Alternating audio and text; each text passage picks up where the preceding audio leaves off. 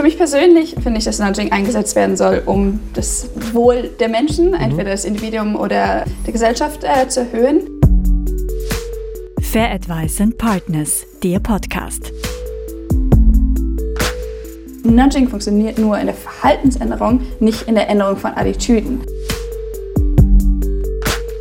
Das war Christina Gravert. Sie ist Assistenzprofessorin an der Universität Kopenhagen.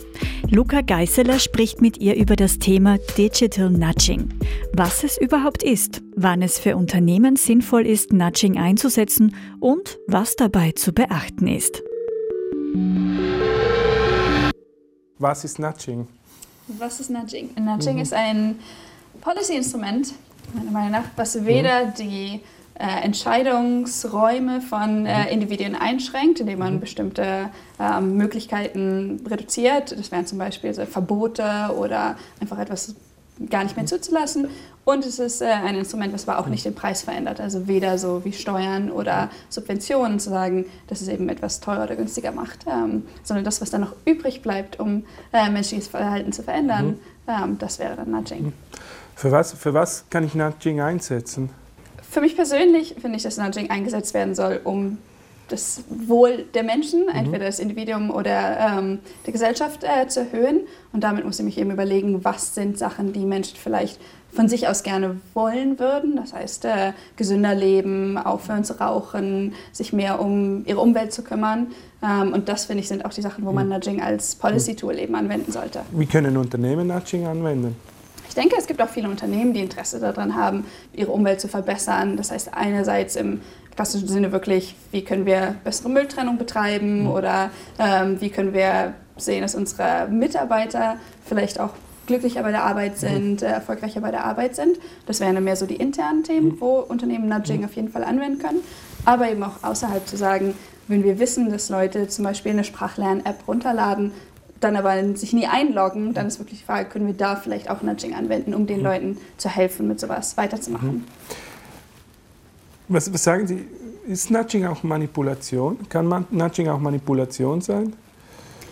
Ich finde, der wichtige Teil, wenn man Nudging anwenden möchte, ist eben sich zu überlegen, würde die Person, wenn sie voll rational wäre, wenn sie unglaublich viel Zeit hätte, darüber nachzudenken, ist es das, was ich will, würde sie dann diesen Schritt machen, zu dem ich sie nudge.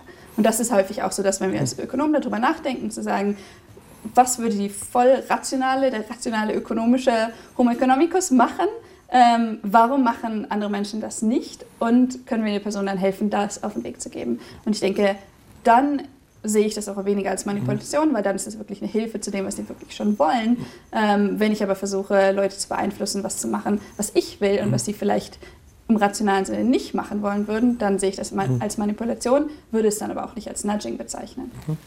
Gibt es auch Erkenntnisse, wann Nudging die Menschen zu nerven beginnt?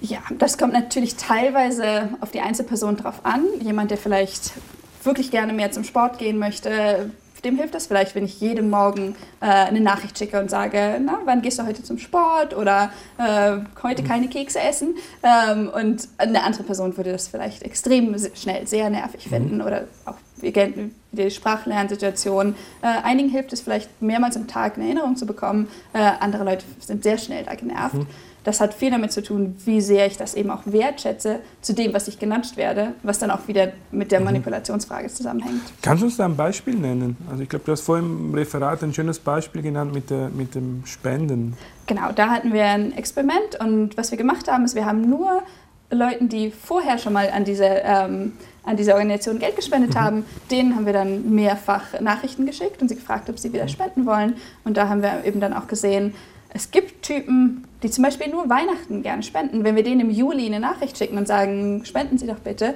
sind die viel schneller genervt ähm, als andere, die vielleicht häufiger im Jahr mal zu verschiedenen Zeiten spenden. Mhm. Und da kann man eben dann auch was lernen. Sagen, es gibt Leute, die spenden nur, wenn, es, wenn sie wissen, wie viel sie im Jahr verdient haben, um mhm. dann ihre Steuern zu mhm. reduzieren. Das ist aber ein ganz anderer Typ als die, die vielleicht eine interessante Geschichte mhm. ähm, ja, die es dazu bewegt, dann zu spenden. Wenn ich ähm, als Unternehmen, was muss ich beachten, wenn ich Nudging für mich nutzen möchte?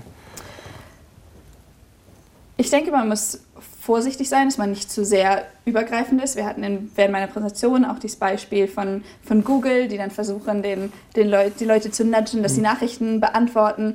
Aber da ist auch die Frage, wie viel weiß ich wirklich über die Präferenzen von der Person, die ich versuche zu nudgen und wie viel mhm. will ich dann da eingreifen.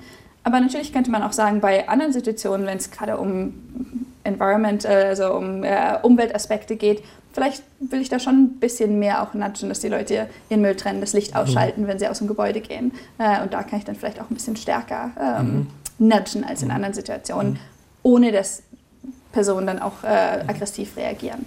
Aber wie, wie, kann ich dann als Unternehmen ganz konkret Nudging für mich nutzen? Also wie gehe ich da vor? Mhm. Was muss ich da, da, tun, damit ich das als Tool einsetzen mhm. kann? Also was wir häufig sagen, auch in äh, unseren Workshops, sagen wir müssen erstmal verstehen, was für ein Verhalten wir ändern wollen. Also Nudging funktioniert nur in der Verhaltensänderung, nicht in der Änderung von Attitüden. Das heißt, das ist auch häufig eine große Frage für Unternehmen. Wir wollen, wir wollen dass die Leute mehr Wert auf Gemeinschaft legen. Mhm. Ist zum Beispiel nichts, was man nudgen kann. Ich kann nudgen, dass die Leute pünktlich zu den Meetings erscheinen, äh, weil das eine Aktion ist, das ein Verhalten ist. Das wäre erstmal der erste Punkt. Und der zweite Punkt ist dann, was wir häufig sagen, ist der Intention and Action Gap. So die Intention und dann die Aktion. Und wenn ich weiß, dass viele Leute sagen, ich habe diese Intention, dies zu tun, führe es dann aber nicht aus, das sind dann häufig die idealen mhm. Situationen, wo man eben Nudging anwenden kann. Welche Fehler sollte ich möglichst vermeiden, wenn ich Nudging als Tool in Unternehmen brauchen möchte? Mhm. Also häufig werde ich gefragt, sagen, geben Sie mir die Top 10 Nudges, die immer funktionieren mhm. und davon suche ich mir dann Nummer drei aus, implementiere die und dann ist alles super. Das würde ich sagen, ist normalerweise ziemlicher Quatsch. Wir wissen, dass es einige Nudges gibt, die schon besser funktionieren, aber ich denke, da ist auch das Thema des Tages, mhm.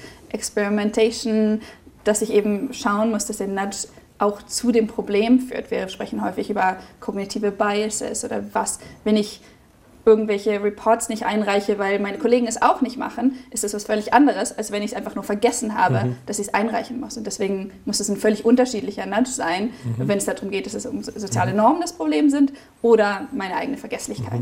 Mhm. Mhm. Okay, super. Vielen ja. Dank. Dankeschön. Fair Advice and Partners, der Podcast. Vielen Dank fürs Zuhören. Wir freuen uns, wenn Sie auch nächste Woche wieder dabei sind. Da sprechen wir mit Marie-Claire Villval. Sie ist Forschungsprofessorin für Wirtschaftswissenschaften am National Center for Scientific Research an der Universität Lyon und wird mit uns darüber sprechen, wie wichtig Teamwork für die Produktivität von Unternehmen ist und wie man systematisch auftretenden Schwachstellen in Teams am besten begegnet.